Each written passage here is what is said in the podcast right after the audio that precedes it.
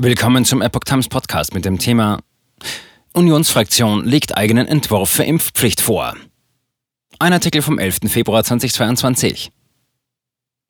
Die Unionsfraktion hat nun einen eigenen Vorschlag für eine Corona-Impfpflicht fertiggestellt. Dieser soll einen gestaffelten Impfmechanismus enthalten, berichtete das ARD Hauptstadtstudio am Freitagmorgen. Dabei soll auch die aktuelle Infektionslage berücksichtigt werden. Die Impfpflicht soll je nach Infektionsgeschehen nach und nach für verschiedene Personengruppen greifen. Zuerst für Personen ab 60 Jahren, dann für alle ab 50 Jahren und zuletzt für Beschäftigte der kritischen Infrastruktur sowie Mitarbeiter in Schulen, Kitas und der Polizei, wie die Union vorschlägt. Überschrieben ist der Entwurf demnach als Impfvorsorgegesetz. Der Antrag spricht nicht wörtlich von einer Impfpflicht, sondern von einem Impfmechanismus, der bei Bedarf vom Bundestag aktiviert werden kann.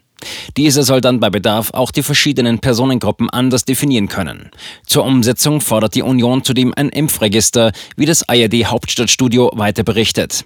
Wer sich trotz der geplanten gesetzlichen Pflicht nicht impfen lassen will, soll Strafe zahlen. Genaue Details lässt der Unionsentwurf aber offen.